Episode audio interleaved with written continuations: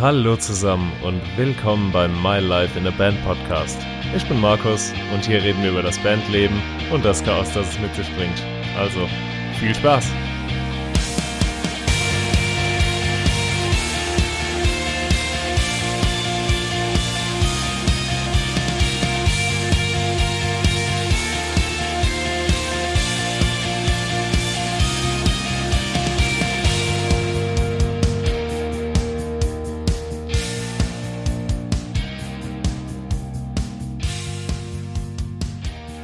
Schön, dass ihr wieder hier seid. Ich bin Markus und das ist My Life in a Band. Nach der letzten Interviewfolge, die ich mit Jens hatte, habe ich viel positives Feedback bekommen und äh, auch den Wunsch, dass ich solche Formate häufiger mal mache. Und deswegen habe ich mir heute einen Gast eingeladen, der für die Musik brennt, für seine Projekte, zum Beispiel All Will Know, das Jan Jansson Quartett. Er ist Dozent, Gitarrenlehrer und Veranstalter organisiert regelmäßig das fantastische Metal Up Your Life Festival, über das wir auch noch später reden werden. Und mit all dem ist bei weitem noch nicht alles genannt. Also herzlich willkommen im Podcast, Jan Jansson. Freue mich, dass wir heute sprechen können. Hallo Markus, ich freue mich auch. So, Jan, also deine Passion und wirklich deine Lebensaufgabe ist ganz offensichtlich die Musik. Mit deinen Bandprojekten bist du das ganze Jahr unterwegs und äh, bist dann eben auch noch in der Funktion als Lehrer, also Gitarrenlehrer und ebenso als Dozent an der Musikschule lang äh, tätig. Du hast also einige Erfahrungen mit verschiedensten Arten von Schülern gemacht. Kannst du mir sagen, ob du jemals einen Schüler hattest, bei dem du dir gleich gedacht hast, hey, aus ihm oder ihr muss was Großes werden? Ja, doch, da gab es schon einige. Ja, also was heißt was Großes, aber dass er, er oder sie auf jeden Fall äh, viel Spaß an der Musik haben wird, unbedingt in der Band spielen muss, eigene Songs schreiben und so weiter. Hm. Gab, gab's schon du das dann auch weiter? Ja, teilweise schon. Ich versuche das natürlich so lange wie es geht zu begleiten, aber irgendwann äh, geht es natürlich nicht mehr und dann verfolge ja. ich es verfolge ich's aus der Ferne.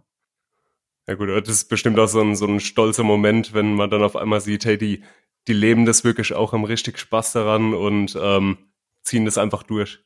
Ja, auf jeden Fall. Also wir hatten jetzt zum Beispiel am Samstag auch ein Konzert in der Musikschule, wo die meisten meiner Bands, die ich coach, und auch das Gitarrenorchester gespielt haben. Und das ist dann auch ein schöner Moment, wenn wirklich in so einem Konzert quasi alle Ensembles mal zusammenkommen und spielen und die Sachen präsentieren, an denen man ein halbes Jahr gearbeitet hat. Oh, das glaube ich, das glaube ich. Ich habe ja gesagt, du hast ähm, super viele Baustellen in der Musik.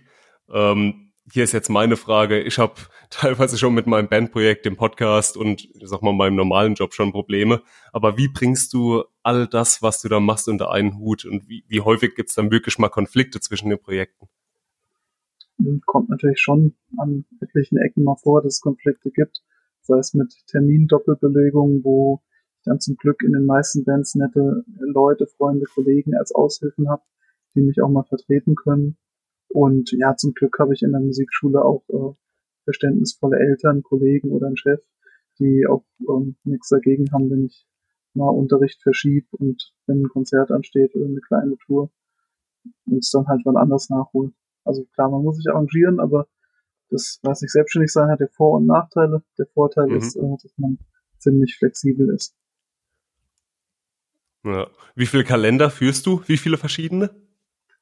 Ähm, bei Google-Kalendern habe ich sind fünf Kalender, die in Google-Kalender zusammenkommen, aber ich habe auch noch so einen analogen Taschenkalender aus Papier, da steht eigentlich alles drin. Das ist mein Hauptkalender. Das, das ist schon oldschool. Mhm. nee, okay, verstehe ich. Google-Kalender nutzen wir auch und ähm, ich muss ganz ehrlich sagen, ohne den Kalender wäre ich verloren. Ja, du vergisst doch immer irgendwas einzutragen und dann verlassen sich Leute drauf. Also es gibt auch ja, Kolleg Kollegen von mir, die einfach dann bei mir auf die Homepage auch gucken und schauen, ob da ein Termin noch frei ist, weil die halte ich eigentlich meistens ganz, ganz aktuell. Ja, auf der äh, Jan Jansson Page dann im Endeffekt. Mhm, genau, ja. Die verlinke ich übrigens auch noch in den Show Notes dann.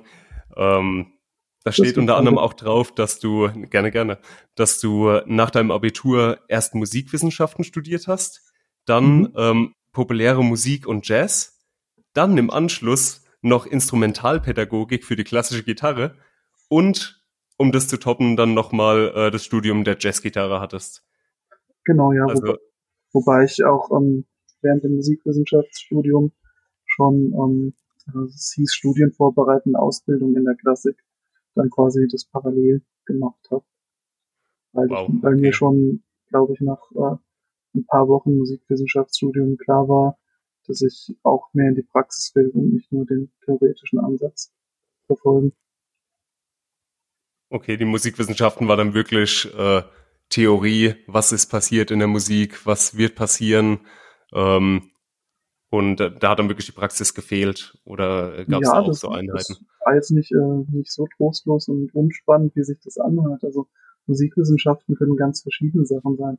Und viel Theorie natürlich gelernt, Kontrapunkt, mehrstimmige Sachen schreiben, hatten auch einen sehr mh, hm, enthusiastischen Universitätsmusikdirektor, der das alles vermittelt hat, der hat das eigentlich auch gut gemacht. Ich habe vieles an Theorie gelernt im Musikwissenschaftsstudium, was ich dann im Klassikstudium und auch im Jazzstudium gut anwenden konnte. Aber es kann auch nur Musikethnologie sein. Also Musikwissenschaftler sind auch Leute, die dann mit einem Aufnahmegerät irgendwo nach Asien, Südamerika, Afrika fahren und ähm, sich Musik anhören, die da schon ewig gemacht wird, das aufnehmen, dokumentieren.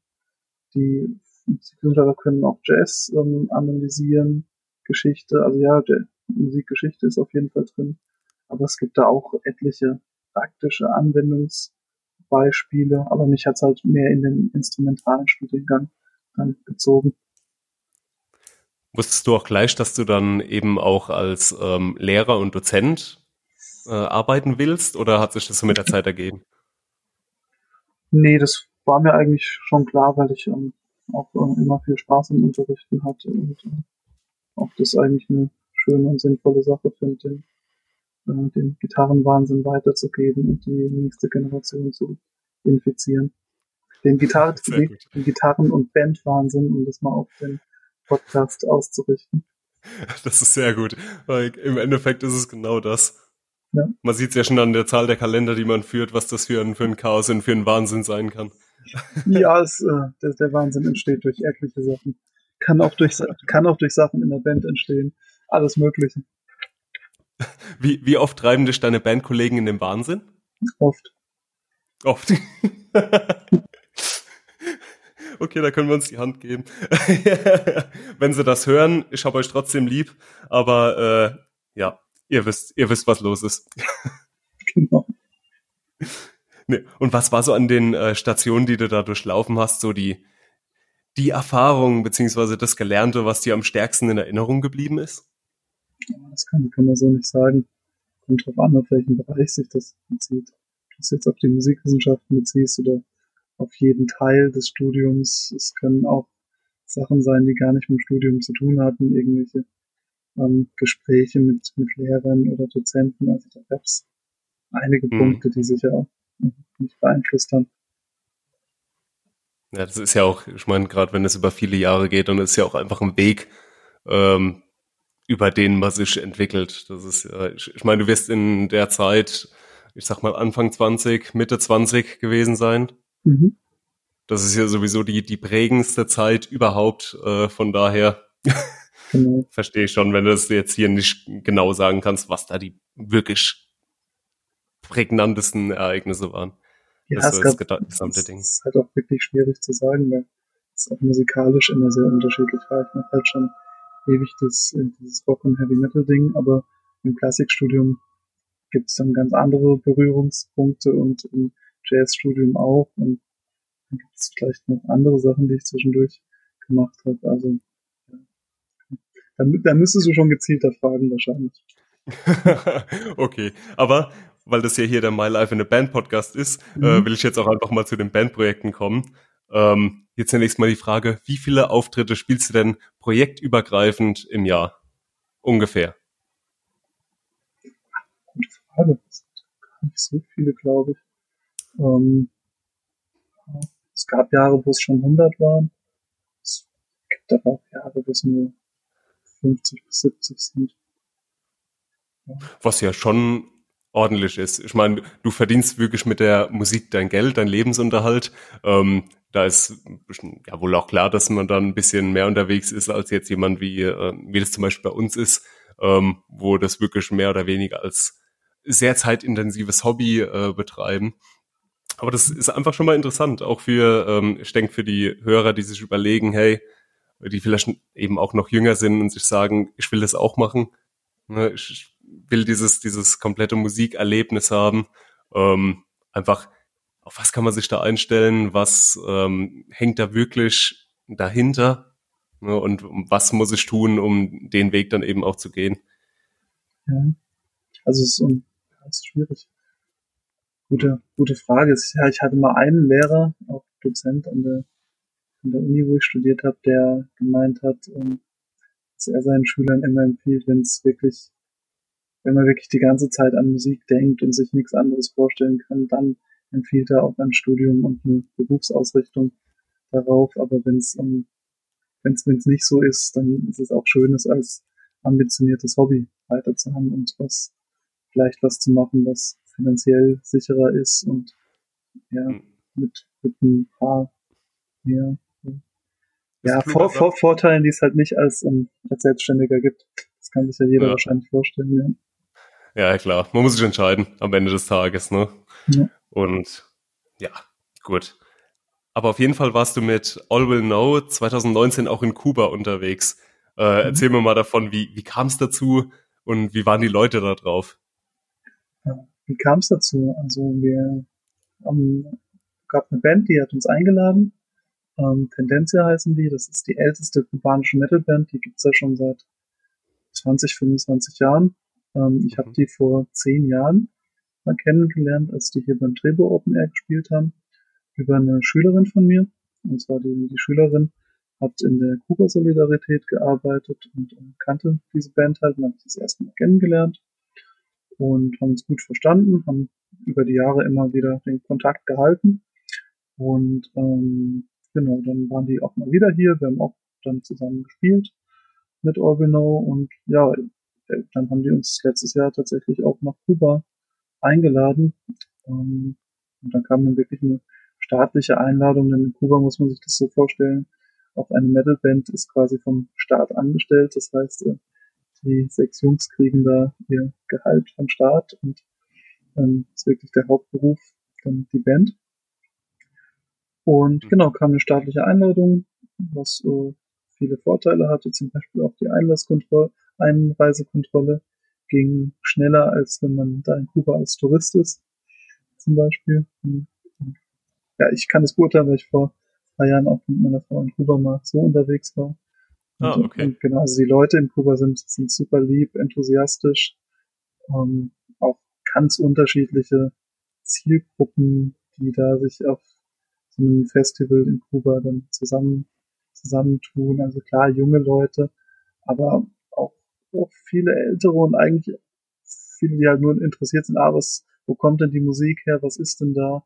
In Kuba ist das Angebot auch nicht so super groß, also wenn da irgendwo Musik in in der Stadt ist, dann gehen da eigentlich auch alle hin. Und natürlich wird auch vieles zusammen improvisiert an Strom, Anlagen, Musikinstrumenten. Ähm, ja, das klappt manchmal gut, manchmal weniger gut, kostet manchmal auch mehr Zeit, aber äh, im Endeffekt funktioniert es dann und äh, auf jeden Fall ein tolles Erlebnis. Das glaube ich. Ich, ich glaube gerade so, so Probleme machen das Erlebnis dann noch komplett. Ja, auf jeden Fall. Eigentlich, eigentlich Zustände, die man sich in Deutschland mal wieder wünschen würde, dass wenn Musik gespielt wird, die ganze Stadt dahin strömen würde. Weil ähm, bei uns hat man dann doch häufig eher das Gefühl, ja, okay, ähm, man muss den Leuten beinahe noch Geld geben, dass sie wirklich vor die Tür gehen und auch einfach regelmäßig Konzerte besuchen. Ja, es hängt halt am Angebot. Das ist hier halt deutlich größer als in Kuba. Das ist richtig. Das hat äh, Vor- und Nachteile. Leider ist halt auch in Kuba immer noch das Angebot für manche grundlegende Sachen ähm, nicht so gut. Und ich hoffe, dass das äh, in naher Zukunft noch besser wird. Ja. Hm. Nee, super, super interessant. Und ähm, du organisierst mittlerweile die neunte Auflage des Metal Up Your Life äh, in Darmstadt. Mhm. Ähm, wie kam es dazu? Wie kamst du auf die Idee, das zu starten? und äh, was treibt dich da weiter ran? Die Idee war damals vor fünf Jahren. Wir machen das jetzt fünf Jahre. Das muss ich auch die Tage mal noch äh, auf Facebook schreiben. Das, äh, das ist jetzt eigentlich die fünfjährige Jubiläumsedition von Metal Up Life ist. Ähm, ich habe schon immer auch Konzerte veranstaltet, auch im Jazzbereich. Und ähm, es hat eigentlich auch immer viel Spaß gemacht, weil man auch lädt sich immer die Bands ein, auf die man musikalisch Bock hat, äh, mit denen man befreundet ist. Und es ist eine gute Gelegenheit, sich dann auch mal wiederzusehen. Und ähm, ja, das war eigentlich so der Antrieb. Und außerdem habe ich in der Oettinger Villa viele engagierte Ehrenamtliche und sehr nette Leute und teilweise mittlerweile gute Freunde kennen, kennengelernt, die sich da mhm. engagieren und auch ein komplettes Programm da aus dem Boden stampfen. Es ist ja nicht nur Metal, was in der Oettinger Villa in Darmstadt läuft, sondern auch Punk, andere Arten von Metal, Rock'n'Roll, Hip-Hop, irgendwas. Also ganz unterschiedlich. Auch, auch politische Sachen, Theatergruppen teilweise auch. Also wirklich quer durch die Bank. Ja, muss ich auch mal sagen, also wenn jemand von euch mal in Darmstadt ist oder aus der Nähe kommt oder einfach mal vorbeischaut, ähm, guckt unbedingt mal bei der Oettinger Villa vorbei, weil das Gebäude ist wirklich, das, es hat den Titel Villa nicht umsonst. Also es ist schon sehr beeindruckend. Ähm, ein Riesengebäude, tolle Säle und ähm, ja, also mhm. gerade auch bei Veranstaltungen wirklich wirklich toll. Also ich war, die ganze Band war sehr begeistert, als wir das erste Mal dort gespielt haben. Wir wollten eigentlich gar nicht mehr raus. Das ist halt wirklich eine, eine Jugendstilvilla, also vom Anfang des 20. Jahrhunderts. Da sind draußen auch noch so kleine Drachen an der, an der Steinfassade und irgendwie schöne Holztäfelungen mit Kaminsaal und Kronleuchter dann in unserem, in unserem Saal, wo die Akustikbühne ist, weil wir zwingen ja immer Metalbands auch akustisch zu spielen was eine ganz witzige Geschichte ist. Und da ist dann auch die Kuchentheke und die Metal-Tombola und dann im, im Saal gibt's halt dann ein bisschen härter und lauter ähm, auf die Mütze. Genau. Und ja, wie gesagt, also dadurch, dass da so viele ehrenamtlich engagiert sind, haben wir mittlerweile auch die Technik ganz gut aufgerüstet. Im, im Saal haben neulich den Applauspreis gewonnen, der mit einigen tausend Euro dotiert war und ähm, konnten die ganze Monitoranlage für das Geld austauschen. Also haben jetzt die gleiche Monitoranlage wie im Schlachthof in Wiesbaden oder in der Zentralstation. Das ist die alte Anlage von der Zentralstation jetzt in Oettinger Villa. Das Licht ist gerade getauscht. Also da stecken wirklich viele Menschen ganz viel Arbeit rein, um die Bedingungen da schön zu machen. Das, das ist schon, das ist schon stark. Also wirklich besonders, wenn man es auch, wenn man sagt, die gleiche Monitoranlage wie im Schlachthof Wiesbaden. Im Schlachthof Wiesbaden finden wirklich sehr regelmäßig sehr, sehr große Konzerte statt. Also das, mhm. äh, das hat schon was zu heißen. Das ist schon die, nicht schlecht. Die haben vielleicht noch ein paar mehr, mehr Monitore, nicht nur fünf, sondern zehn davon, aber an sich, an sich sind es die gleichen. Und äh, ich, du hast es ja auch schon auf der Bühne erlebt, Markus. Also das monitormäßig ja. gibt's äh, gibt's keine Klagen mehr in der Villa. Ja, ich, ich muss auch wirklich sagen, ähm, nicht nur technisch, soundtechnisch war das wirklich top. Also sowohl für Band, die, für die Band, die oben drauf steht, als auch das Publikum unten, weil ich war auch schon häufiger als Gast dann ähm, bei Metal Up Your Life, eigentlich immer seit wir dort waren.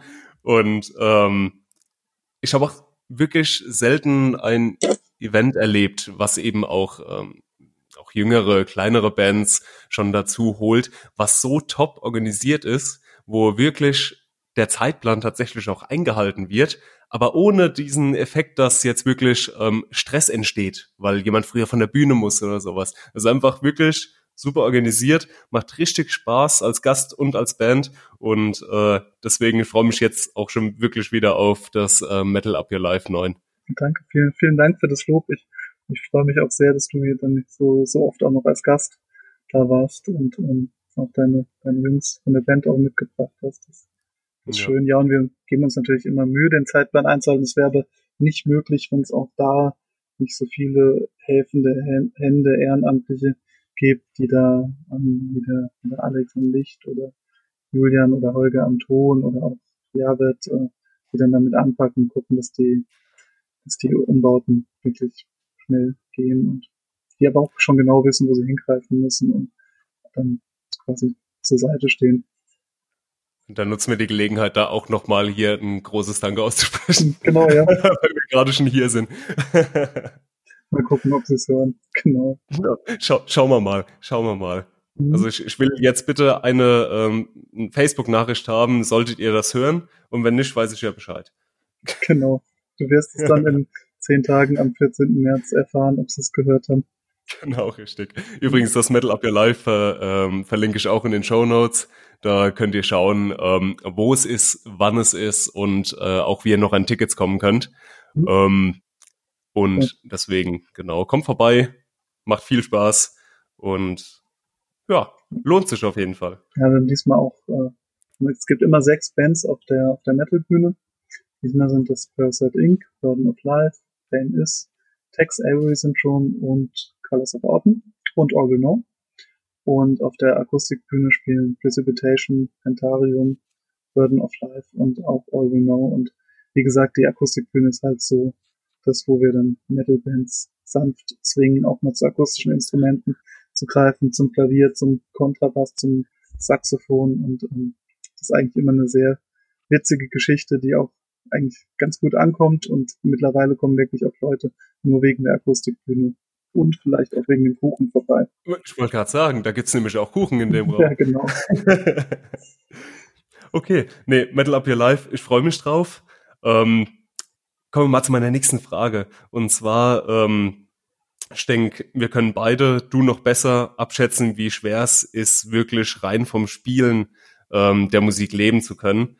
Und ähm, man bekommt es häufig mit, dass auch einige Bands, die jetzt auch gerade erst starten, eben schon mit dem Anspruch in die Auftritte gehen, ähm, bei den ersten Gigs direkt schon hunderte Euro an Gage zu bekommen.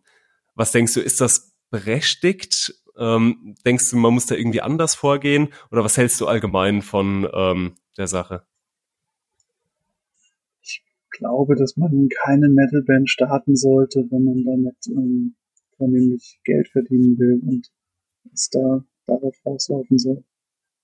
Ähm, das ist sehr schwierig, weil dafür ja. einfach der Markt zu groß ist und äh, ja, im Vergleich zum Zeitaufwand, den man reinsteckt, wird es meistens keine lohnende Geschichte sein. Bis auf ganz wenige Ausnahmen. Ja, die, die wenigen Ausnahmen, die dann ähm, ein, zwei Mal zur richtigen Zeit am richtigen Ort waren, ähm, aber das ja. Glück muss man natürlich halt auch mal haben, ne? Weiß ich nicht, oder die halt von einer Plattenfirma sehr gepusht werden oder durch irgendwelche Promo. Es ist also auch immer so, je mehr Geld du reinsteckst, desto mehr Geld kriegst du auch raus. Wenn du viel Geld für gute Werbung und Promo ausgibst, dann ähm, hast, kriegst du auch schneller wieder was rein, weil du dadurch bekannter bist. Das steht ja. eigentlich in einem klaren Verhältnis. Stimmt allerdings. Mhm. Das war zum Sonntag. Jan, erinnerst, erinnerst du dich noch an deinen ersten Auftritt? Mein erster Auftritt? Ja. Hm. Ja. Doch. Also ich Wann war das?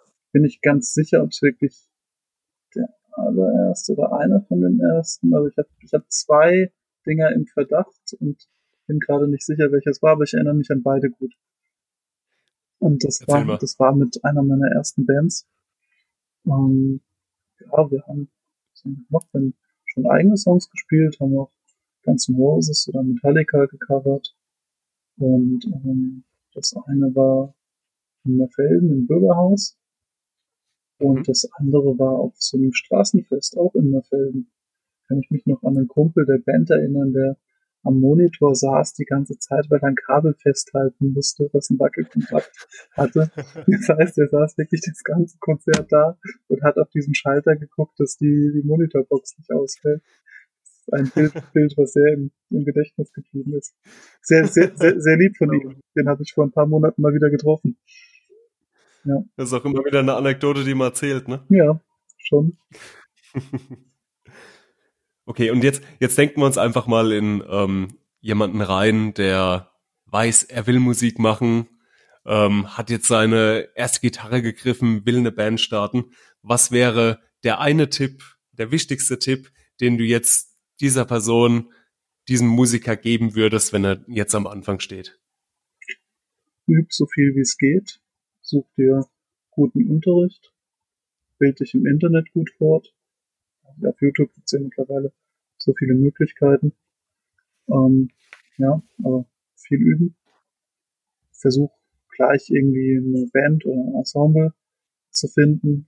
Muss ja nicht unbedingt auch Rockmusik oder Jazz oder irgendwas sein. Es gibt ja auch etliche andere Ensembles, die funktionieren. Es könnte auch sein, dass es einen in Irish Folk zieht, dann würde man sich als Gitarrist vielleicht eher einen Geiger oder einen Photonspieler suchen oder irgend, irgendwas, aber auf jeden Fall eine, eine Band, die, die dich dann auch fordert und äh, von anderen Seiten nochmal noch mal anfixt, dich auf neue Ideen bringt. Und ja, also viel üben, da geht kein Weg dran vorbei. Und mh, hm, Unterricht von möglichst guten Leuten. Ich muss auch wirklich sagen, also klar, einerseits wirklich eine Band mit anderen ambitionierten Leuten, die einen motiviert. Und ich muss sagen, ich habe das relativ spät gemacht, aber ich habe mittlerweile auch Gesangsunterricht. Mhm. Und man denkt sich immer, ja, was kann das sein, was ich nicht auch auf YouTube lernen kann, beispielsweise. Und ich muss wirklich sagen, das war die total falsche Ansicht, weil ich hier wirklich Face-to-Face-Unterricht habe tatsächlich, der mir Input gibt und wirklich, ähm, ja, wirklich richtig gute Kritik, wo ich wirklich merke, hey, da verbessere ich mich jetzt gerade. Also ich, ich hätte nicht gedacht, dass der Unterricht so einen Impact auf mich hat, wie es jetzt tatsächlich hat. Und ich bin wirklich froh, dass ich das jetzt auch gemacht habe. Ja, das ist auch immer sinnvoll. Also es erweitert den musikalischen Horizont. Nicht nur Bandkollegen, sondern auch ein Lehrer oder eine Lehrerin äh, bringen dich auf neue Ideen und ja, klar, auch von der technischen Ausführung. Es gibt ja nicht umsonst äh, Studiengänge, wo man jahrelang äh, oder ja, vielleicht sogar, ja, vielleicht sogar jahrzehntelang in manchen Fällen äh, Sachen lernt, die man dann an Schüler auch weitergeben kann. Ja, und man lernt ja auch nie aus. Ich meine, als Lehrer wird man bestimmt genauso häufig auch mal was von seinen Schülern lernen. Auf jeden Fall, dauernd. Und das ist, ist auch schön. Äh, ich, ich sage das meinen Schülern noch immer, weil die freuen sich dann auch, wenn auch der Schüler dem Lehrer mal was beigebracht hat, gerade die, gerade die kleineren. Ja, das ist ja auch das Schöne an Musik. Du machst irgendwie dein Leben lang Musik und auch äh, wenn du 80 bist, kannst du noch neue Sachen dazu lernen und kurz bevor du in die Kiste fällst, wirst du immer noch neue Sachen kennenlernen, neue Stilistiken, neue Songs, Techniken, irgendwas. Das ist das Schöne an Kunst. Ja. Die entwickelt sich immer weiter. Nee, also auf jeden Fall ähm, vielen, vielen Dank, Jan, für deine Zeit. Also ich denke von deiner Erfahrung und ähm, ja, auch von, von deinem Leben können viele Musiker, ob jung oder alt, auch wirklich noch profitieren und davon lernen. Und, wenn, ähm, wenn du das sagst. Ich sag das, ich, ich bin mir ziemlich sicher, dass das so ist. Auch wenn es für dich vielleicht so selbstverständlich ist, dass es viel Input, der ähm, für ganz viele Menschen da draußen eben nicht so selbstverständlich ist. Und auch für mich super interessant, weil ich meine, ich habe jetzt auch viele ähm, neue Dinge auch noch von dir gelernt. Und ich, ich finde es einfach interessant. Ähm, das ist auch einfach, ja, motivierend. Das macht, macht einfach Spaß. Äh, und einfach auch so dieser, dieser Kontakt unter den Musikern ist immer, finde ich, was ganz Besonderes, weil man teilt so eine Passion und ähm, das ist auch, ja, im Endeffekt, man lernt immer wieder von den anderen. Ja, und, das, das äh, geht, in die, geht in die gleiche Richtung. Man lernt auch von den anderen Bands, mit denen man spielt oder befreundet ist, was. Oder. Jetzt, du hast vorhin nach Kuba gefragt, aber ich habe zum Beispiel auch viel gelernt in anderen Ländern, wo wir mit irgendwelchen Bands gespielt haben hatte das Glück auch schon, weiß nicht, in Brasilien, Japan, China oder Taiwan zu spielen, in Europa in vielen Ländern und je, auch gerade im Metal-Bereich gibt es in jedem Land eine unterschiedliche Szene, wo man, ähm, mhm. wo man dann Leute kennenlernt und dann erstmal versteht, ah, wie tickt, wie tickt es hier eigentlich? Und äh, das ist manchmal ähnlich, aber manchmal auch ganz unterschiedlich und, und auf jeden Fall sehr Horizont erweiternd und interessant, da über den Tellerrand zu gucken. Ja, nee, also ich muss wirklich sagen, ich kann es auch kaum erwarten, wenn äh, wir dann mal weiter ins Ausland gehen, was natürlich auch äh, gerade in der Metal-Szene immer so ein ganz schönes Ziel ist, ist mal Russland, mhm. weil die Leute da sind wahnsinnig. Zumindest das, was ich bisher gehört und gesehen habe. Und ähm, ja, das ist auf jeden Fall was, wo ich, wo ich hinfiebere, wo ich unbedingt auch mal hin will und das, was ich eben auch einfach mal erleben will. Eine schöne Tour durch Russland. Mhm. Am besten nicht im Winter und nicht in Sibirien, oder? Weiß ich nicht, vielleicht doch. wenn, wenn die Leute damit leben können, dass ich, dass ich beim äh, Singen zittere, ist es schon okay. Okay. Oder nur noch mit einem Fuß auf der Bühne bin. Also ich kann es nicht einschätzen. ja, Russland ist ein spannendes Land. Auf jeden Fall, aber auch generell im Osten. Ich weiß nicht, wir haben mit Eugenau schon mal in Polen gespielt. Da hatte uns mhm. die Stadt Darmstadt sogar als ähm, sehr europäische Band, als Partnerschaftsband äh, zu dieser Partnerstadt hingeschickt. Das war eine ganz interessante Sache. Haben auch auf dem Rockfestival gespielt mit polnischen Bands. In Polen ist der Fokus bei Metal ein bisschen extremer. Die machen eher extremere Sachen mit weniger Melodien oft, aber das ist ja nicht schlecht, nur anders. Und ja. ähm, ja, sind auch so lustige Situationen entstanden, wie dass wir dann neben dem Bürgermeister in so einem Umzug irgendwie gelaufen sind. Oder irgendwie so Sachen, womit du auch nie irgendwie mit rechnest, wenn du denkst, okay, du fährst jetzt als Metalband irgendwo hin. Genau, und ich weiß nicht, in, Tschechien oder Bulgarien sind auch schon, oder Rumänien sind auch schon super lustige Sachen äh, gewesen. In Russland war ich, war ich leider noch nie mit einer Band, aber allein in die Richtung, manche Sachen ändern sich dann auch und können sehr lustig sein. Man denkt auf jeden Fall noch, noch öfter dran, dran danach. Das glaube ich, das glaube ich. Na gut, also ähm, abschließend möchte ich jetzt gerade noch mal einfach in einer, in einer ganz schnellen Runde eine kurze Reihe an Fragen stellen, die du bestenfalls ohne langes Nachdenken ganz intuitiv beantworten sollst. Mhm. Also ist es keine Angst, ist nichts Schlüpfri äh, Schlüpfriges oder irgendwas, was dich in die Bredouille bringt. Bist du bereit? Okay, schieß los. Wenn du dich mit einem Musiker deiner Wahl treffen könntest, wer wäre es und warum? Uh, Joe Pass weil das der Jazzgitarrist ist, von dem ich mehr als 30 CDs habe und den ich dementsprechend sehr verehre. Der ist ein sehr orchestral spielender Gitarrist, der alles gleichzeitig gemacht hat, Melodie, Akkorde, Walking Bass, ähm, instrumental, ganz großes Kino. Mhm. Was war dein schönster Moment bei einem Live-Auftritt? Ui, da gab es einige. Ähm, schwierig. schwierig. Ich fasse es mal allgemeiner. Ich freue mich immer, wenn ich Feedback zurückkriege. Wenn ich merke, dass ich auf der Bühne die Leute zum Tanzen bringe, dann muss es keine große Bühne sein, es kann auch was Kleines sein. Das ist, finde ich, finde ich schön. Wenn, wenn ich sofort, sofort Feedback kriege und sehe, das hat irgendeine Auswirkung, was ich da gerade mache. Und das ist schon auf großen Bühnen passiert, ist aber auch genauso auf kleinen passiert. Deswegen fasse ich da mal keinen bestimmten Moment zusammen. Ich, ich, ich sage immer, ich spiele lieber vor 20 Leuten, die richtig Lust hab, haben, als vor 200 Leuten, die eigentlich gar keine Lust haben. Ja, genau. Aber es kann ja, kann ja alles passieren. Auf großen Konzerten gibt's auch Leute, die total ausflippen, dann hast du einen riesen Moshpit und alle rennen im Kreis oder irgendwas. Oder kann auch mit der Jazzband sein, dass du einfach von Leute, von denen du es gar nicht erwartet hättest, dass sie sich zur Musik bewegen. Das, das muss auch gar nicht tanzen sein. Es reicht auch mit einem Kopf zu nicken, aber man merkt, man merkt sie sind dabei, sie sind, sind, dabei, sind in der Melodie drin, äh, verfolgen den Solist oder was die Rhythmusgruppe gerade macht. Also das finde ich immer schön von der Bühne zu beobachten. Hm. Und was war der schlimmste Moment bei einem Live-Auftritt? Schlimmste Moment. Hm, schlimm. Vielleicht lustig, irgendwie so technische Pannen, was passieren kann. Wir hatten schon mal einen Blitzeinschlag da haben wir mit Adam Blut im, im Wagnerrück Festival gespielt. Ist ein Blitz in die Halle eingeschlagen. Da hat man auf einmal nur noch Querflöte und Schlagzeug gehört. Und ich hatte ähnliche Stromausfälle auch mit der Jazzband schon, wo man dann natürlich nur noch Saxophon und Schlagzeug hört. Und, ja, kann immer mal passieren. Die Elektronik liegt nicht in Trockenen oder ein Blitz schlägt ein. Was willst du machen? Aber so richtig schlimme Momente, ja.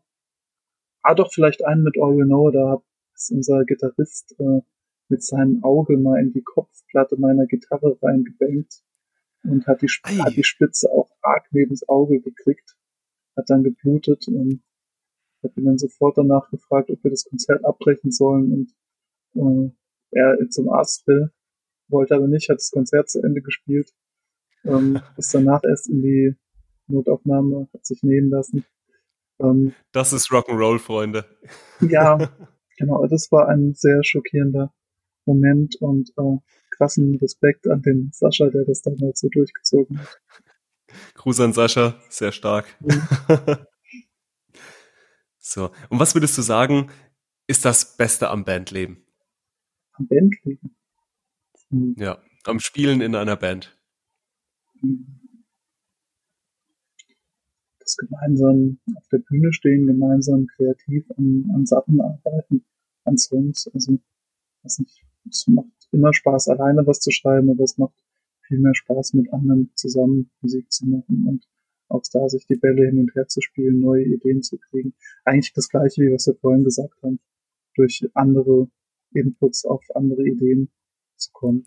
Ja. Und das Ganze drum, drumherum ein bisschen reisen, neue Sachen sehen.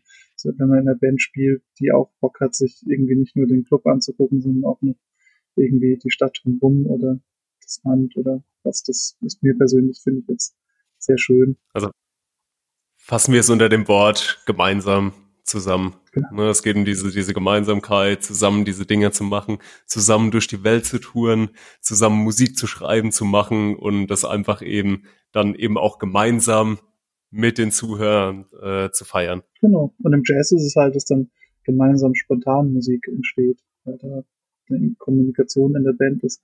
Einer hat eine Idee, spielt eine Melodielinie, der andere steigt drauf ein. Im Metal ist das ja ein bisschen auskomponierter eher dann so ein mhm. Songwriting-Prozess im Proberaum oder Studio. Im Jazz passiert es halt direkt beim Konzert oder in der Probe oder irgendwas. Zwei Ansätze, aber kommen das gleiche raus. Ich muss, ich muss da immer an einen Moment denken, als wir mal ähm, hier im Bibi on the Rocks im Backstage gesessen haben. Mhm. Und, und, du hast ihn gesehen, das ist relativ klein. Ähm, aber da waren Musiker von sechs verschiedenen Bands. Das war eine größere Geschichte, sechs oder sieben sogar. Und ähm, auf einmal hat irgendwer ein Lied angestimmt.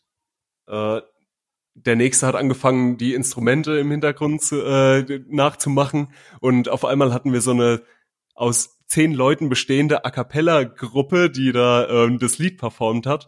Und es war, war ein richtiger Gänsehautmoment, weil einfach alles zusammengepasst hat in dem Moment. Mhm. Lauter Leute, die sich vorher überhaupt nicht kannten, die einfach über die Musik dann auf einmal so eine Gemeinsamkeit hatten und einfach eine Erinnerung geschaffen haben, die wahrscheinlich keiner mehr davon vergisst, weil das einfach, einfach cool war. Ja, das, das kann ich mir gut vorstellen, das kann ich gut nachvollziehen.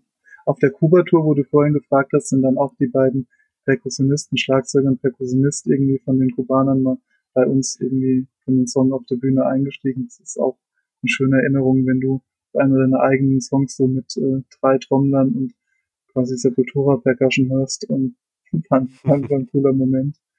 Und, sehr cool. Ja, es, Sachen passieren immer mal und das ist, ist äh, sehr schön. Wir hatten mal beim Metal Up Live eine ewig lang gehende Aftershow-Party im Kaminsaal, wo wir auch bis sechs noch da saßen. Die Instrumente standen halt alle rum und ähm, ja, auch eine schöne Erinnerung die Momente, die man mitnehmen muss. Ja. Das ist einfach, einfach cool, das, was die halt eben auch gibt.